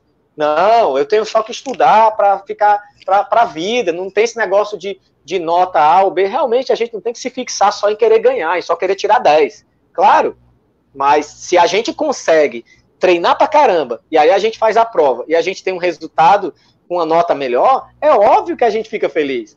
Porque a gente vê o resultado de um esforço de vários meses e semanas de trabalho de treino. Né? Poxa, me esforcei, me esforcei, me esforcei, quando eu fui lá pôr em prática, deu certo. Então, isso é bom. Né? E eu acho que esses caras são os que mais ficam no esporte. A galera que é mais medíocre passa alguns anos e logo abandona. Aí volta para fazer, para bater racha, volta para a corrida de rua para ficar ali sendo medíocre e, e, sai do treino, ou sai do triatlo. Né? A, a questão competitiva está enraizada na natureza humana, não tem jeito. O ser humano, desde o atleta mais simples, amador, ele quer melhorar. Nem que seja o melhorar dele seja perder peso, né? Seja se sentir melhor com o corpo dele que está melhorando, né? É, é, não é chegar na posição primeiro, segundo, não, mas é melhorar um pouco. Se o cara chegou em último na corrida, ano que vem eu quero ir para ser penúltimo. E se o cara chegar em ser penúltimo, já não fui o último, o cara fica feliz. Eu conheço gente assim. Ficou muito feliz porque já fez um tempo um pouquinho melhor do que tinha feito no ano passado e ele foi um dos últimos. Mas ele estava muito feliz e, e deveria estar. Tá, por quê? Porque ele melhorou, evoluiu. E o que é que ocasionou isso? A, a competitividade, a vontade de melhorar. Né? Então, se ele fosse um medíocre, não, eu quero isso só para terminar. Cara, ir só para terminar, ninguém senta para uma prova de concurso ou para uma prova de escola. Se você estudar, não, vou fazer só para fazer, a nota que vem é veio. Não, você quer, para você, você precisa tirar uma nota legal para você evoluir. E para você tirar essa nota legal, você precisa estudar, ou seja, no, na, no treino, na corrida, no esporte, você precisa treinar. Então, é, é, quem é medíocre, geralmente é medíocre nas outras coisas. Não treina bem, não liga para treino, não liga para alimentação, não liga para nada. Então, quem está falando aqui é o plauto treinador, que, que aí eu posso dar carão. Né? Mas o plauto atleta, eu entendo quem quer só rodar, quem quer só curtir, mas, por favor, quem é só um cara que curte a prova, não critique o cara que quer ser competitivo, porque isso é da natureza. Como tem gente que gosta de chocolate, tem gente que não gosta. Né? Tem gente que gosta de sorvete, tem gente que não gosta. Então, do mesmo jeito, tem gente que trata o esporte e só se sente bem se tiver um, um alinhamento mais competitivo. E tem outros que não ligam tanto para isso. Né? Como a minha esposa. A minha esposa não é uma pessoa competitiva, já tentei em diversas situações da vida. Ela não tem essa coisa. Né? É diferente. E, e, e geralmente, quem é mais competitivo tende a, a, a melhorar em vários outros aspectos também. Tende a querer se alimentar melhor, para poder evoluir mais no que está fazendo, tende a dormir mais cedo, a querer, ou seja, a pessoa se torna mais disciplinada porque ela quer cumprir aquele objetivo, né? Então, é mais ou menos isso aí, foi um, um ponto legal que eu achei que tu perguntou que valia a pena falar. E uma pessoa que é corredor, corredora de rua, de asfalto, aí um belo dia ela, eu quero ir para fazer corrida de trilha. Boa. Que tipo de preparação ela tem que fazer? Não é só chegar, tá aqui a tua planilha, vai-te embora. Acho que não é por aí não, né? Não, não. Eu, eu, Antes, todo mundo ia falar, ah, ele precisa ter o equipamento tal, o tênis tal. Não, não precisa nada de equipamento. Ele precisa entender o que é aquela realidade, o que é aquele esporte ali. Né? Ele precisa entender no que ele está sendo inserido, né? entender as características do que envolvem o esporte, né? para depois sim é, ele se inserir tendo uma experiência naquilo ali. Que antes dele querer ter, de eu indicar o cara ter o equipamento A ou B, ele, uma pessoa pode sim correr na trilha com um tênis normal que ele tem de asfalto, com as coisinhas com a garrafinha na mão. Cara, vamos fazer um percurso menor dentro da trilha para tu pisar na lama, para tu pegar subida, para tu pegar mato, né? Vamos fazer uma trilhazinha lá para tu entender. Ah, precisa de alguma coisa? Não precisa não. A tua roupa que tu corre normal, vamos lá. Né? E aí você leva para uma trilha mais moderada, com distância menor. E ali eu faria isso, no mundo perfeito eu faria isso. Faria a pessoa ter primeiro a experiência. Antes de obrigar o cara a dizer que ele tem que correr com tênis tal, tênis tal, não. Eu já fui para a prova com tênis de rua e, e, inclusive, tive ótimos resultados em, em provas de trilha bem técnicas com tênis de rua. Por quê? Porque não é o tênis, é a técnica que vai te segurar. Claro que o tênis vai ajudar mais, né, em momentos é, mais restritos da prova ali, né, mas, é, como eu costumo dizer, o que, é que adianta eu te passar um, um tênis super ultra blaster de, de, de treino se tu é um cara iniciante? Que tu, se tu vai rodar bem devagar, tu vai descer as descidas andando, tu vai subir andando. É a mesma coisa de que eu te dar uma trola com aquele super pneu desse tamanhão na trola, para tu andar na beira da praia a 30 por hora, a 40 por hora. O que, é que vai adiantar? Tu pode pegar um Fiat Uno, secar os pneus e andar também com ele na beira da praia a 30 por hora, com um Fiat Uno. Nada contra o Fiat Uno, mas ele vai servir para a mesma função, andar a 30 por hora do mesmo jeito. Agora, se você quer andar fazendo curva rápida e precisa na hora da curva que o negócio prenda ali no chão e tudo. Isso vai descer picotando as pedras muito veloz, precisa pisar forte. Aí, esses corredores, que são só os que têm mais experiência, aí sim, eles já poderiam e deveriam ter um equipamento melhor para isso. Então, o equipamento não é a coisa. É você experimentar aos poucos, ganhar experiência com terrenos né, de, de inclinações diferentes, levar um escorregãozinho ou outro, até com tênis ultra você, você eh, leva, mas geralmente o cara que é iniciante na trilha, o cara que é mais devagarinho, ele tá devagar. Então, mesmo na trilha, devagar, andando para lá você não escorrega, você tá devagar. Você sobe com cuidado, você desce com cuidado. Eu vejo as pessoas mais que vão mais curtir a trilha. Então, não precisa pagar 800 reais num Salomon.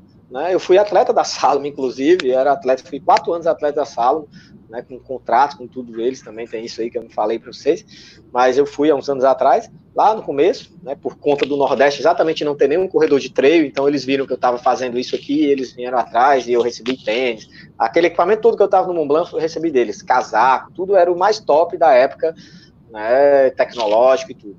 E, enfim, mas não precisa, né, hoje eu me inspiro muito nisso aqui, ó, né, que eu recomendo a todo mundo, esse livro aqui, que é dos índios Tarrahumara, né, dos índios é, lá do México, das montanhas do México, que correm distâncias de 100, 200, 300 quilômetros de alpercata no pé e não tem lesão em joelho, não tem lesão em tornozelo, não tem lesão em lugar nenhum, né, se alimentam bem simples e caras de 60, 70 anos fazem essas distâncias de boa, né, mesmo mais velhos. Então, O livro fala que é, um repórter foi lá, vivenciou a experiência. Então, assim, eu há oito anos optei, vendo esse livro, a história desses caras, por exemplo, por não usar meia. Eu, eu bani as meias, bani tênis altos, só comecei a usar tênis mais baixos, para começar, se eu quero ser um bom corredor de trail, eu tenho que aguentar o tranco. Né? E para eu aguentar o tranco, é eu, Plauto, corpo, que tenho que aguentar o tranco. Não é o equipamento A, ou B ou C. Eu primeiro tenho que ter um corpo forte para aguentar o tranco. As outras coisas vão me proteger em segundo escalão. Né? Ou seja, se eu for para um lugar ultra frio, é óbvio que eu preciso de casaco. Né? E se eu for para um lugar ultra frio, é óbvio que eu preciso de uma meia também. Mas eu, 99% das corridas eu não uso meia né? Hoje uso tênis bem simples. A, a, gente, eu te encontrei lá na corrida de Aquiraz, né? Na corrida Isso. de Aquiraz, agora eu fiz os 25 lá, né? Eu eu estava completamente numa fase ainda destreinado, né? Começo de ano, mas eu fui com a consciência boa de querer correr bem. Comprei um tênis Adidas Duramo 2, 129 reais. Tirei o, o, o, o coisinho a de dentro, como é o nome? Da, a palmilha, para ficar mais baixo. Botei sem meia e fiz aquela prova todinha ali né? E cheguei no pódio, fui pódio geral lá e tudo, de boa, acompanhei os meninos primeiros até a metade da prova, depois não aguentei um pouco, mas ainda cheguei entre os cinco primeiros, é, com um tênis de 129 reais, sem palmilha, descalço e zero calo. Por que zero calo? Porque eu deixei meu pé um pé mais adaptado a situações difíceis. Calejado. Então, quanto é calejado, eu deixei meu pé o pé de pedreiro, como eu costumo dizer para o menino, eu, eu, eu tô na teoria do pé de pedreiro que é ficar descalço o máximo que puder, ficar com o pé duro, para quando eu for para situações difíceis, meu pé aguenta. O tênis é só uma segunda segurança, mas a principal segurança é meu pé aguentar o tranco. É, Enquanto nessa... tem gente que se enche de meia, se enche de coisa e acaba a corrida sem unha, sem calo.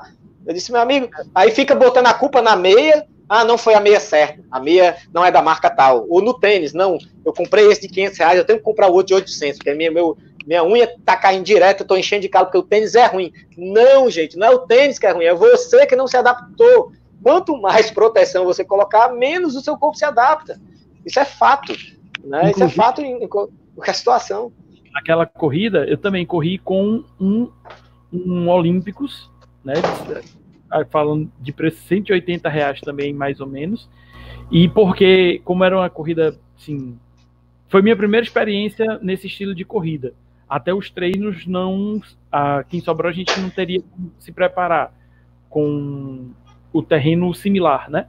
Então foi uma, uhum. uma, uma experiência assim totalmente é, diferente, desafiadora demais, né? E andando em algum em diversos momentos porque é puxado, meu amigo. Não sim, é sim. não é fácil não.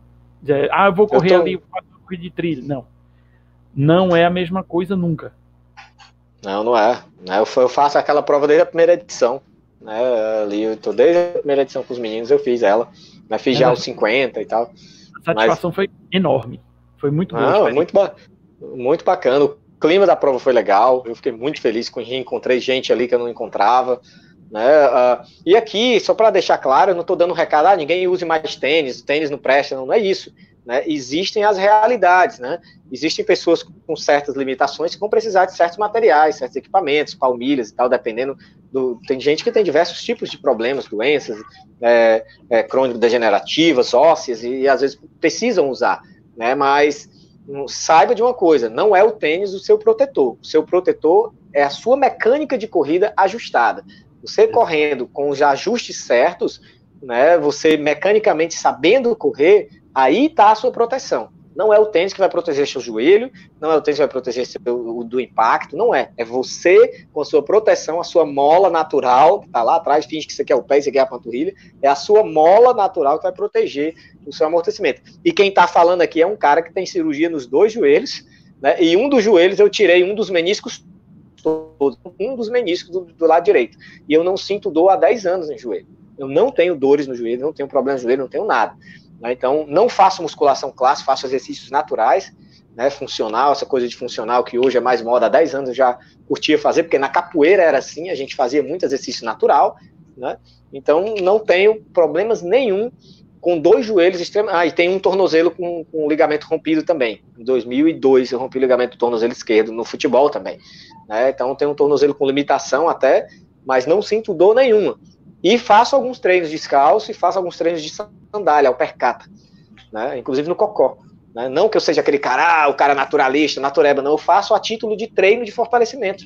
Vou mais devagarinho para acostumar meu pé com uma pedra, para acostumar meu pé com um incômodo, né? Pra, hum. e, e, e, acostumar a cabeça com aquilo ali. Cara, eu sou da teoria do David Giggs, eu não sei se tu conhece, né? é, é um americano que era obeso e entrou para o SEALs, e ele é o único americano que passou nos três testes, daqueles testes que são de cinco dias, cara, direto fazendo exercício, cinco dias sem dormir, praticamente, carregando peso, fica dentro d'água, no tronco de árvore, sem comer, joga uma comida no chão, come no chão, é, mais de 75% desiste, ficam os top da galáxia, né, esses, esses caras. Né? Ele foi o único cara que fez, e ele era um obeso, e optou por isso, e ele diz, é, a dificuldade é que leva você à liberdade. Procure o difícil, procure o que, o que encaliça você para você. E, e esse cara, ele tem títulos em ultramaratonas diversas, ele tem mais de 60 ultramaratonas, e em todas elas ele chegou entre os três primeiros. Né, tu tem ideia. Inclusive a Water, aquela prova famosa lá nos Estados Unidos, 255 quilômetros, né, com, com, quase 60 graus, 55 graus de temperatura, né, de, de, temperaturas quentíssimas. Ele já foi duas vezes segundo e uma vez terceiro. Né, então, assim, o cara. E, e, nem é corredor, ele faz a corrida por ser também um desafio né, difícil. Ele é um cara que faz um monte de, de exercício, de tudo que é coisa. Mas a teoria dele é essa. Vá para o caminho que, que encalice você para o caminho difícil, ou seja, se encalice com o treino nas situações difíceis. Quando você tiver situações difíceis lá no momento X, ou seja, na prova, isso não vai lhe incomodar. Né? Então, eu, eu, antes de conhecer a história dele, eu já aplicava isso em mim. Né? Eu não eu preciso treinar em situações mais difíceis, né, para eu aprender né, a dominar a minha mente e o meu corpo para quando eu for para elas eu, eu conseguir. Né? E aí, por isso que tem as loucuras aí que a gente vai comentar no final aí, que a. Eu não sei quando é que tu vai falar, que é o meu desafio maluco. É agora. É, é. Então diga aí. Agora. Fale aí, pessoal. Esse ano, você tinha, né, para. Acho que era agora o período mais ou menos, um projeto de percorrer o litoral cearense. Não é verdade? Exato. São 600 quilômetros, aproximadamente. Aproximadamente. Pronto. É, como seria esse projeto que já estava praticamente já em ponta de bala, já estava na agulha para ele começar a ser feito, né? É. Aí com essa pandemia toda teve que suspender. Como é que você ia fazer esse desafio? 600 quilômetros para percorrer o litoral cearense de ponta a ponta. Exatamente. É, eu, depois que cheguei do Mont Blanc, fiz ainda muitas outras provas, conheci outros lugares no mundo, Peru e tal.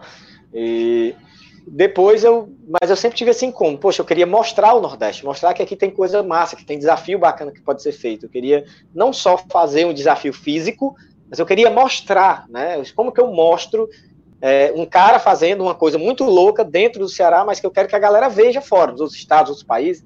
Né? Eu disse, caralho, e eu sou muito fã daquele canal Off, né? Da, sou muito fã de documentários, eu, eu vejo tudo no YouTube, documentário de vida natural tal. Sou fã daqueles caras, daquele Bear Grylls, né? Aquele cara do Discovery que fica lá sobrevivendo. Eu gosto daquelas coisas. E aí eu disse, cara, eu preciso fazer algo. Aí eu lembrei, meu estado, dentro do meu estado, o que é que eu posso fazer para chamar a atenção? A minha, é, é, o, a riqueza do nosso estado maior é o litoral. Então vou correr no litoral. Aí eu comecei a mapear, eu disse, cara, vou correr o litoral da ponta de um lado até a ponta do outro. Então vou correr da ponta lá do lado é, do Rio Grande do Norte e vindo né, para a ponta do lado do Piauí, que dá aproximadamente 600 quilômetros. E a ideia é fazer uma ultramaratona por dia, é fazer em sete dias, né, tentando fazer em média 80 quilômetros por dia, é, o máximo possível pela areia, pelo litoral. Então, já, já desenvolvi diversas ideias, vai ter carro de apoio, né, o carro de apoio vai ter ali caiaques, coisas do tipo, para quando tiver situações de travessia, para eu não ter que subir, eu atravesso no caiaque, deixo o caiaque lá com o carro e continuo, né? E a ideia é essa, né? Muitos detalhes ainda vão ser estudados. A ideia é eu fazer no estilo alpino, né? Que a gente chama né, no, no montanhismo, que é, é fazer no estilo mais solo possível, sem apoio de ninguém, sem muito equipamento. Quero ir só com o mínimo possível que dê para eu sobreviver sozinho, né? E, e eu consiga tocar a maior parte de distâncias, né? Para cumprir o dia e no outro dia, no outro dia, tentar fazer em sete dias. Então, não é fácil percorrer 600 quilômetros em sete dias em areia, né, em, em terreno que vai ser inclinado, né, terrenos é, que eu vou ter que atravessar partes molhadas, então meu pé vai se encher de calo, o sol daqui é, é uma coisa absurda. E aí, quando eu pensei na ideia de divulgar, né, máscara para mim não é problema. Se tu voltar essa daí, muitas corridas frias a gente já corre com máscara, porque o ar é tão gelado, aí tava menos, chegou a menos 15 esse dia aí. Nevou de madrugada inteira, passei a madrugada com, nevasca, frio de menos 15, e você tem que respirar com isso, que senão rasga o nariz. Mas enfim, o, o, o lance que quando eu pensei, eu, eu vou fazer um documentário, né, vendo esses filmes, essas coisas do canal off, eu disse, ah, cara, vou para um documentário e lá eu posso atingir mais pessoas para verem o Ceará, verem esse, essa coisa toda. Mas como que eu vou atrás de gente que entende documentário? Aí foi outra conversa, eu dei aula para um dos diretores do sistema Jangadeiro, né, o grande Ciro, e virou um amigo, a gente já correu junto, já foi para a prova, e hoje não é meu aluno, mas é um cara que eu mantenho contato, e aí eu mostrei para o Ciro esse projeto aí que tu está mostrando. Ciro, o que é que tu acha? Não, tem muita coisa que a gente precisa alinhar, melhorar, e pediu para eu ir lá. Né? Aí nessa pedida para eu, eu, ir lá, que ele marcou uma semana depois, é, ele já tinha contactado outros caras, produtores, grandes produtores aqui do Ceará, é, três caras, para ser preciso, dois mais antigões e um mais jovem, mais novo, né? E quando eu chego lá para a reunião, já tá os caras lá. Olha, ó, esse aqui é o fulano, esse aqui é o Betrão. Um deles eu conhecia, que é o Fábio Arruda, que é um puta filmmaker né, de vida natural, já foi para África, Islândia. O cara vive a vida natural, a vida outdoor, dentro do mundo dele, que é a fotografia e a filmagem. Não tem ideia, o cara vive tanto que ele saiu daqui de Fortaleza, junto com a mulher e o cachorro, foram, compraram uma casa na Taíba e moram na Taíba. Eles moram lá, o, o, escritório deles é, é home office, é, eles, eles tratam tudo por computador e vídeo chamada, aí fecha os contratos, as coisas aí é que ele vai, mas ele mora lá para não morar na cidade, não ter essa turbulência de viver na cidade, porque ele gosta da vida natural. Né? Então, todo dia tem lá uma praia na frente dele, curte um stand-up, até com um cachorro ele faz stand-up. Tem canal dele, Impressões de Viagem no YouTube, que é fantástico. Né? Foi para a Islândia, foi para a África, né? e ele é um amante do Nordeste. Ele adorou essa ideia, porque ele também é um cara, e ele já fez o litoral. Ele já fez duas vezes, se não me engano, ele disse, se fotografando. Indo de praia em praia, parava o carro, acampava, fazia né, as fotografias, os drones naquela região. Ele foi também fotógrafo e filmmaker do governo do estado, fez muitas filmagens e coisas para o governo, né, para secretarias de turismo e tal. Então ele é um cara que conhece o litoral aqui do Nordeste, do Ceará inteiro. Ele conhece cada praia. Né? Então vai me ajudar em dois sentidos. E aí eu disse, cara, a ideia é sua. Então formule um, um né, eu fico com a parte técnica. Né, e a gente fechou um acordo, o filme vai ser deles, da produção deles. Né, a ideia é realmente fazer um documentário de, de altíssimo nível, né, para ser vinculado e, e, passado realmente em grandes situações. Ele vai, depois que fazer, vai é, o, o, a própria equipe aqui do, do, da Jangadeira, os meninos conhecidos, vai, vão repassar para outros, né, outros grupos e tudo para tentar realmente fazer desse um documentário que possa ser mostrar o Ceará, o litoral todo do Ceará feito por um cara a pé, né? Então, é, e aí essa ideia foi bater no governo do estado. Eu sentei com o secretário Rogério, né, me marcamos uma reunião, sentei, Rogério fechou, cara, a gente vai entrar, a gente vai é, realmente tentar também entrar nessa briga, te patrocinar aí. Não garanto tudo, né? Ele até foi sincero, não garanto cobrir tudo, mas uma boa parte eu acho que dá para a gente ajudar, né? depois vê mais detalhes do orçamento e tal, e me passa. E isso foi mais ou menos umas duas semanas antes desse, dessas paradas do, do vírus. Então, quando eu corri, fechei o orçamento e tudo, iria marcar uma outra reunião, entrou essa coisa do vírus, e aí a gente teve que. Né, eu nem tive mais contato com ele, então estou até rezando aqui para quando passar mais, porque eu sei que o governo do Estado, essas coisas políticas estão abalando todo mundo que trabalha né, com política. É, eu não quero perturbar muito o cara, mas ele é um cara gente boa, quando passar mais tudo isso, eu vou contactar ele. Ei, Rogério, é, lembra de mim? É, vamos fazer ano que vem, né? Como é algo só para o ano que vem, que eu não quero mais, que eu preciso de tempo para treinar, né? Então eu quero sentar com ele de novo, já mostrar o orçamento. Tem uma empresa que é a KF Veículos, que eu tenho que falar aqui, que foi a primeira empresa que, quando eu mandei o projeto, eles já apoiaram, que é uma empresa de carro, né, que ele disse, rapaz, todo carro que você precisar pode, é nosso. O carro é por nossa conta. Pode ficar tranquilo. Eu disse, cara, eu vou precisar do carro por uns sete dias, ou seja, uns dias antes, um dia depois, uns dez dias eu vou precisar. E eu preciso de um carro 4x4, um carro que tenha bagageiro, porque vai levar a gente, vai ter que descer às vezes na areia. Meu amigo, se preocupe não. O que você pedir, o veículo a gente consegue. né? Então, o, Kaká e o Fabrício, por isso que o nome é KF, são amigos, foram alunos meus de corrida tempos atrás, não são mais alunos, mas ainda permanecem aqueles caras que acreditam no seu potencial, nos seus projetos e querem, né, e estão junto no projeto. Inclusive, ele me perguntou a semana passada, Claudio, como é que vai ser? Eu disse, não, ser semana, ano que vem só. Esse ano não tem condição, até por treino, não tem como. E os caras também da produção tem que aprontar tudo, né? Mas vai ser o maior projeto da minha vida, né? Não só fisicamente, como o maior projeto no sentido profissional, nesse, nesse quesito é, de, de, de, ser um documentário, né? Vai estar tá lá exposto a vida do Plauto, vai ser contada não só a minha vida, mas a minha ideia é o quê? É passar nas comunidades ribeirinhas, é mostrar o pescador, mostrar aquela praia que talvez ninguém nem conheça, porque não é famosa de nome, mas é linda, e só quem vai a pé conhece, né? Mostrar também as mazelas, mostrar a poluição, o lixo jogado, né? Chamar atenção também para esse lado. Então a ideia minha também é essa. Eu sou só o porta-voz, né? O cara que vai contar a história por onde ele vai estar tá passando. Né? Eu quero muito isso. E aí, a parte de como vai ser, como eles vão com drone, com tudo, como aí tudo é com eles, né, da produção, né, é, e, inclusive, é, é, é talvez algumas tomadas antes eu precise ir nesses locais para fazer algumas tomadas para falar, talvez, da, do local, né, é, aí a questão de produção é com eles. É, a, a, coisa vai ser sete dias, a tentativa de fazer em sete dias, mas talvez vai envolver uns dois meses de trabalho entre antes e depois, né? Para pós-produzir, para editar, para fazer tudo, demora. Então a ideia é essa.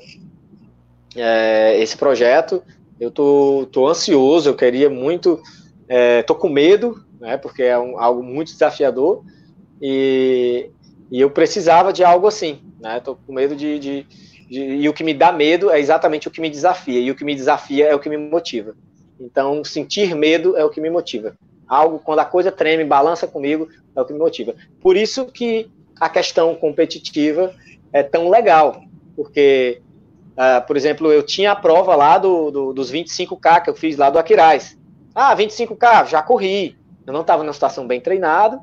Ah, mas vou só terminar. Terminada, eu terminaria. Era uma distância que eu, que eu me sinto bem, que eu terminaria sem muito treino, sem muito esforço.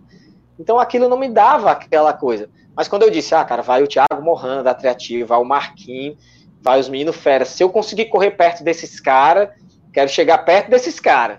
Então, assim, o desafio que me dava ânsia e frio na barriga era tentar correr o mais junto possível daqueles caras que eu considero bem melhores que eu, né? E graças a Deus consegui, né? Cheguei perto deles, né? Não tão do Marquinhos, Marquinhos é um monstro, né? É, mas consegui a primeira metade da prova estar tá junto, né? Era o Marquinhos, o Morrano e eu. Eu fiquei junto com o Morrano uma boa parte. Né? E aí depois que eu senti, aí um, um cara me passou, né? mas cheguei em quarto, mas fiquei. Uh, esse foi o, o, que me moveu, o, aquela coisa do desafio. Né? É, é, isso que eu estou dizendo, aquele assunto lá atrás. Né? só terminar os 25 não me dava essa energia de querer me esforçar, mas terminar os 25 dentro de uma perspectiva, dentro de um objetivo mais claro, que me desafiasse, aí sim. E isso qualquer atleta pode fazer. Você pode ser um corredor mais lento possível, mas tente ser, chegar um minutinho mais rápido do que a última vez que você chegou. Se propõe a isso. Cara, eu quero chegar um minuto mais rápido agora na próxima corrida. Se eu fiz em uma hora os 10 quilômetros, eu quero fazer agora em 59 minutos. E aí, isso eu tenho certeza que vai inspirar muito você a querer se determinar a fazer. Então, é isso que eu quero dizer de, de competitividade que nós precisamos e que é bom e que é saudável, que nos leva para frente, que nos faz evoluir. Né? Não é a competitividade de eu querer ser primeiro colocado. Eu nem queria ser porque eu sabia que eu não ia ser né? Porque os caras que estavam lá, eu sabia que eram bem melhores que eu. Só se eles quebrassem a perna e parassem. Né? Mas eu disse, por probabilidade, eu tenho eu, eu disse, eu tenho certeza que o primeiro lugar vai ser aquele e o segundo lugar vai ser aquele. O terceiro eu não sei. Mas os primeiros e o segundo lugar eu acertei. Os caras, porque eu sei que os caras são bons. Né? Então. A bichinha. É, igualzinho eu tenho, tá, tá ali guardado. Linda, né? Um troféu desse daí a gente tem que guardar. Troféu desse daí tem que bater palma, viu? Porque eu adoro essas coisas aí, cara. Essas coisas culturais, essas coisas assim que, que, que saem do trivial. Eu adoro isso aí. Né? Então é isso, Frazão. Eu, fico feliz de ter compartilhado um pouco a minha vida. Né? Se tiver pergunta da galera, diz aí. Né? Falei muito da minha vida, mas não falei com treinador, né? Que aí depois no final posso dar esse recado. Mas diga aí. Mas foi. A gente já até extrapolou um pouquinho do tempo, mas foi assim foi muito bom, né, compartilhar, ter esse conhecimento que às vezes a gente conhece só por nome, vê ali uma rede social, mas não conhece toda uma história que tem por trás, como foi para chegar até aquilo, né? Aí eu queria Com agradecer mais a sua participação, né? A sua disponibilidade para se fazer presente aqui na live, viu? Agradecer demais. Você quer dar um recado? Não, gente... é, e, e, é só isso. Eu que agradeço também o espaço, né? Como todo mundo fala, é trivial, mas a gente tem que agradecer mesmo, né? Eu sou um cara extremamente grato com, com, com as pessoas que me abrem portas, as pessoas que se aproximam, né? Do mesmo jeito, estou aqui de portas abertas. E queria só deixar um recado, né? Que o Plauto, que contou toda a história, como atleta, como tudo, um cara que gosta do, de, de, correr, mas eu sou treinador, né? Eu, eu sou um cara que vivo né, de, de treinamento, treino atletas online, né? Como treino atletas aqui particular, como personal trainer. Né? O, o, trabalho online tem sido uma paixão cada dia mais para mim. Eu tenho atletas em diversas cidades do interior. Treinei a turma de Sobral, né? Os meninos para fazer o 100K de Canidé, né? que foi um orgulho para mim, né? O 100K de Canindé, eu treinei a turma aí, a Camila, né? É, ganhei a prova, ganhei a prova, bati o recorde da prova, a gente nem falou isso, né? Mas foi também uma história muito bacana, né? Uma prova que eu fui por conta da minha mãe, que tinha uma promessa que eu quase morri quando era criança, e ela fez uma promessa que era de me levar quando adulto em Canindé, lá na estátua de São Francisco, e ela nunca tinha conseguido, e hoje ela estava mais velhinha, ela não consegue mais, né? E aí eu eu fui o último a ser inscrito. Dos 50, eu fui o número 50 a ser inscrito. Me inscrevi de última hora quando eu lembrei dessa promessa da minha mãe. Disse, cara, tinha menos de dois meses da prova, tinha nem treinado, meu treino maior foi 25K. Só que eu estava com a base de velocidade boa e a experiência e o coração por conta da minha mãe. Então foi isso que segurou. Né? Ganhei a prova, tinha alunos meus lá, meus alunos foram super bem, todos os meus alunos, além dos meninos Sobral, foram super bem, foi a primeira ultra deles.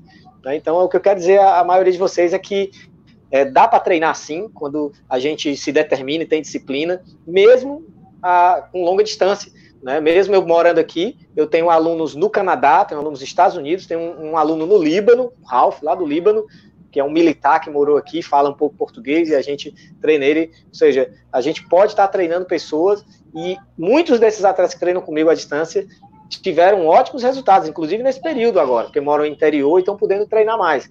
Então, a gente tem aí um trabalho bacana. Então, quem quiser procura lá, no, principalmente no Instagram, né, arroba Plautolanda, que a gente desenvolve esse trabalho com muita maestria, com muita delicadeza, né, com muito feeling com o atleta, que eu, eu realmente busco ter um trabalho tete a tete com o atleta, eu converso, faço videochamadas, né, então é realmente um treinador que está presente, porque é o que eu gosto de fazer também, além de ser atleta, de ser treinador.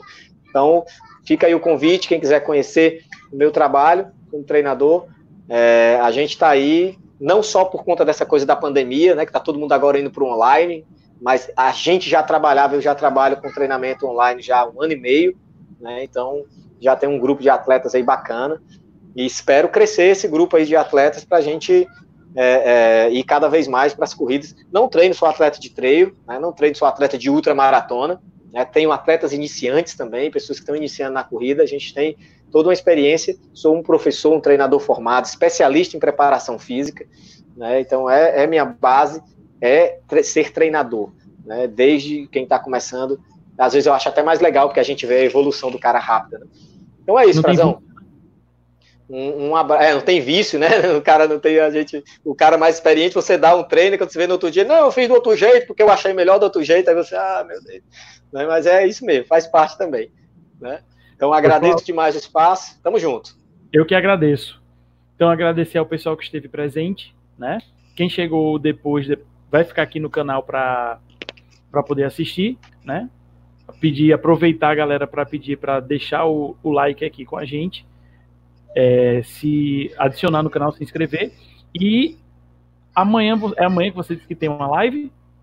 É, amanhã eu vou ter uma live no, no próprio Instagram, né, no meu Instagram, Plautolanda, é, com um cardiologista, um cardiologista especialista né, em, em, em, atletas, ele, ele é especialista em teste ergoespirométrico, é um dos sócios do Centro Cardiológico São Camilo, que é um apoiador meu, né, é, um, é um local que tem me dado muito suporte há uns cinco anos, inclusive hoje eu tenho um laboratório lá de análise de corredores também, né, que é o Running Lab, que eu inaugurei em janeiro, mas tive que parar agora. Então tive os primeiros clientes lá, que é como se fosse um bike fit do corredor. Né? A gente faz uma bateria de testes, testes tanto é, físico quanto testes cinemáticos, né? Vendo ali, filmando o atleta correndo, e a gente cria ali todo né, um protocolo de resultados e entrega para o cara, ó, aqui, aqui, aqui tu tem certas deficiências, melhora aqui, corrige ali, né, e a gente entrega esse todo esse, esse resultado de baterias de testes para o atleta da corrida melhorar o desempenho dele da corrida tecnicamente né, e mecanicamente. Então, é, é, é, isso é lá dentro do São Camilo, é uma sala que a gente tem lá, que, que eles fizeram essa parceria para eu trabalhar lá também, né? Então, vai ser esse médico, cardiologista, a gente vai debater exatamente a, a, a avaliação cardíaca, a avaliação médica, né, para evolução da corrida. O que é que o atleta de corrida precisa saber, né, fazendo avaliações com o médico, né, e ele sabendo disso, o que é que isso envolve na melhora dele. Né? Todos nós sabemos que o nosso coração é uma máquina, e para a gente melhorar, a gente precisa saber como funciona essa máquina e saber quais são os, os níveis de funcionamento dela. Conhecendo bem os resultados do funcionamento da máquina, a gente pode pisar fundo né, e ter evoluções com resultados plausíveis, né, resultados dentro de uma linha realmente é, é, é, é técnica e numérica. Né? E todos os meus atletas eu, eu tenho análises e testes, e eles sabem as velocidades deles, desde para fazer tiros de 400 metros até correrem maratonas e ultramaratonas, eles têm os paces limiares deles para cada uma dessas distâncias. Né? A gente faz essas baterias de teste, mesmo os atletas à distância, eles fazem o teste e eu crio um protocolozinho de todos os paces limiares para zonas de treinamento dele, né? seja para tiro, seja para longa distância. Então, é, é, tudo isso eu aprendi muito convivendo com, né, com os meninos da cardiologia. Então, vamos lá. Né, amanhã às 20 horas. Não, 19h30, desculpa, 20 horas foi essa. Amanhã, 19h30, lá no meu Instagram. Já fica o convite para a galera. Plauto, muito obrigado. Até uma próxima oportunidade. Valeu, boa noite. Valeu, galera. Boa noite. E mais uma vez, muito obrigado pela presença. Valeu, galera. Tchau, tchau.